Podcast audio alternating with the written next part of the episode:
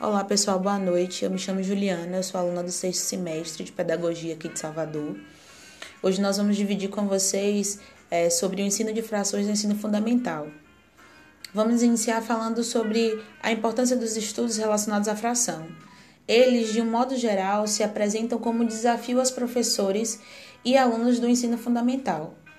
É, por esse motivo, diversos autores eles se preocupavam com o ensino desse conteúdo então, eles contextualizavam a história das frações e buscavam estabelecer uma relação das frações com o cotidiano das crianças por meio de atividades que fossem rotineiras, que fizessem parte do contexto deles. Eles ressaltavam que a utilização do lúdico também contribui nos processos de ensino e aprendizagem dos contextos matemáticos. Outros autores também focam a importância dos jogos por meio das etapas de desenvolvimento cognitivo das crianças, assim como o papel da mediação do professor nas atividades que envolvem jogos e outros recursos didáticos. Um dos recursos importantes utilizados pelo trabalho com frações em sala de aula são os jogos, tanto os tecnológicos como a construção de jogos pelos próprios alunos. O jogo ele propicia um ambiente favorável ao interesse da criança, não apenas pelos objetos que eles constituem, mas também pelo desafio das regras impostas por uma situação imaginada. Porém, algumas literaturas apresentam vantagem e também desvantagem na utilização de jogos como instrumento de aprendizagem em sala de aula. Como vantagem, podemos citar a ressignificação dos conteúdos, é, o trabalho em grupo, a competição de forma saudável entre os alunos, a elaboração de estratégia e o prazer, claro, em aprender. Mas, em contrapartida, também podemos destacar é, a desvantagem do jogo ser aplicado sem planejamento, né, sem elaboração prévia pelo professor, com caráter aleatório, ocasionando uma mera ocupação de tempo. Em um ambiente escolar, nós professores sabemos que o que menos desejamos é o gasto de tempo em atividades que nada acrescentam para o nosso aluno. Por isso, o planejamento e a reflexão devem ser constantes, realizando registros e avaliando como esses jogos podem contribuir para a aprendizagem dos nossos alunos. De acordo com Magid, podemos abrir espaço para a construção de conteúdos matemáticos para os nossos alunos, a partir das reflexões, dos registros, buscando uma pré-formalização ou sistematização de estruturas matemáticas que a ele são implícitas, que ele não tem conhecimento mas que essa elaboração espontânea de regras, reprodução de algumas ações ou oferecimento de momentos lúdicos aos alunos a partir do jogo se faz possível desenvolver abstrações que favorecem o ensino e aprendizagem de matemática. Dessa forma, podemos compreender que o trabalho com recursos pedagógicos não é o fim, e sim um meio para a compreensão do conteúdo e a sua abstração. Lopes ele, ele aponta que em seus estudos algumas falhas ao ensinar fração pode prejudicar muito a aprendizagem e a motivação dos alunos por esse tema. Evidencia-se, através de pesquisas feitas por vários autores, né, vários pesquisadores, que muitas das práticas docentes ainda permanecem com lacunas do século passado. Lopes destaca e explica que há alguns problemas graves inseridos nas práticas, dentre eles temos a prescrição de macetes para a realização de operação. Às vezes os professores trazem os macetes para os alunos sem explicar na essência qual é a forma de se chegar àquele cálculo, né?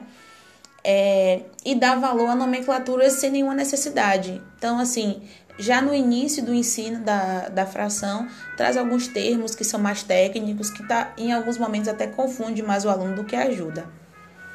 Ensino da fração no ensino fundamental é uma tarefa desafiadora, pois as crianças estão no início da aprendizagem de um novo conteúdo. E assim, sempre escutamos vários questionamentos dos alunos, principalmente a respeito da compreensão de como dividir o inteiro em várias partes. O livro paradidático a ser adotado pela escola, ele deve agregar conhecimentos e ensinos com diferentes abordagens. Porém, antes de iniciar tal trabalho, é necessário avaliar, avaliar se esse material pode contribuir no trabalho da matemática atrelado ao cotidiano de maneira eficaz e não superficial. De modo, de acordo com, desculpa, os parâmetros curriculares nacionais, nacionais temos É, na vida cotidiana, o uso das frações limita-se a metades, terços, quartos e mais pela via de linguagem oral do que das representações. A prática mais comum para explorar o conteúdo de, de fração é que recorre a situações em que está implícita a relação parte-todo. É o caso das tradicionais divisões de um chocolate ou de uma pizza em partes iguais. Os livros paradidáticos eles devem ir além dos conceitos de metade, terços, quartos e outros mais comuns da linguagem oral. Apesar de haver princípios básicos, como a divisão do inteiro em pedaços, em partes, né? Ele deve prosseguir trazendo consigo outras situações cotidianas que retratam conceitos e situações desafiantes inseridas na literatura.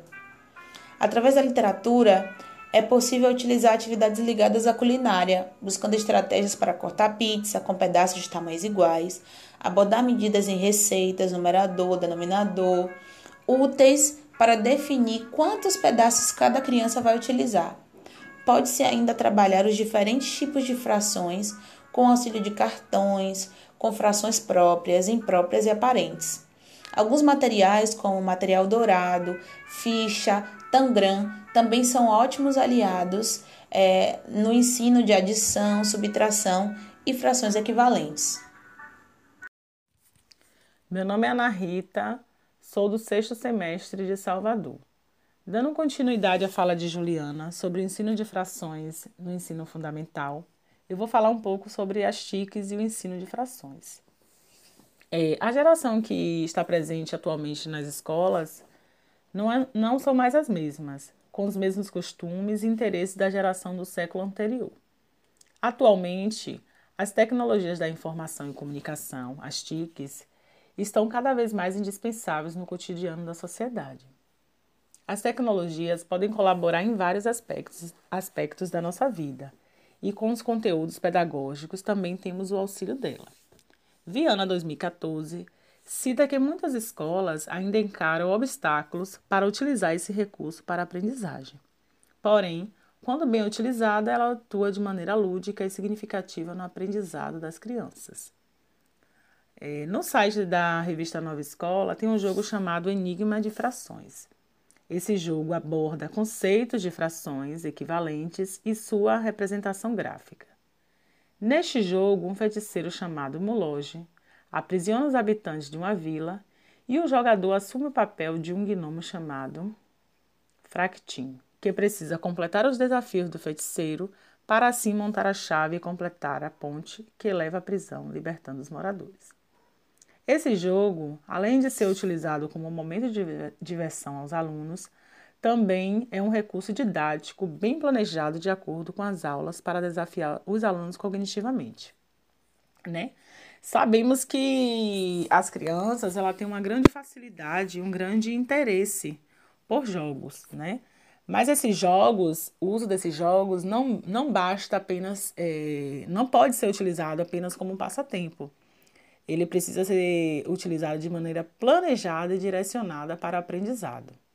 Né? E é preciso que a criança ela esteja em contato é, com essa criação para que ela veja significado nessa aprendizagem e para que ela participe de forma prática de, dessa aprendizagem também. É, Lopes, 2008, cita algumas atividades significativas que ajudam a perceber as frações em nosso cotidiano. Dentre essas atividades, temos a leitura de uma receita em uma culinária, em histórias, em calendários, como medidas de tempo e etc. Com isso, poderemos notar que os alunos terão diversas experiências significativas com relação às frações. É, vamos às considerações finais. Ao refletir sobre as infinitas possibilidades para se trabalhar em sala de aula, notamos que o ensino de matemática pode ser muito divertido e prazeroso para os alunos.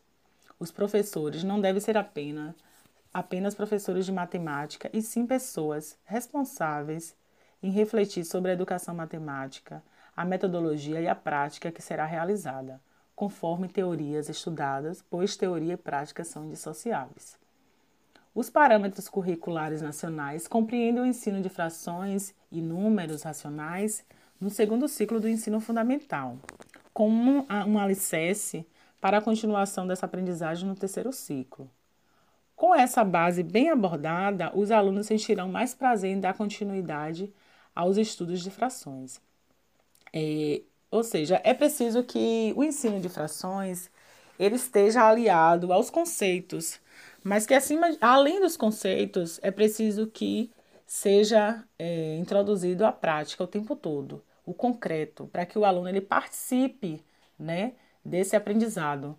Que o aluno entenda esses conceitos que já foram pré-estabelecidos, né, que já foram é, provenientes de pesquisas anteriores, que estão lá direcionados nos livros didáticos e outros materiais de apoio, mas que esses conceitos ele não sejam a única, a única forma de aprender, para que o aluno ele não, não decore é, sobre frações ou qualquer outro assunto mas que ele aprenda na prática, ele aprenda manipulando objetos, né, participando da construção de jogos, para que ele compreenda realmente né, o que ele está aprendendo, para que ele está aprendendo, de que forma essa aprendizagem será, é, será significativa no seu dia a dia.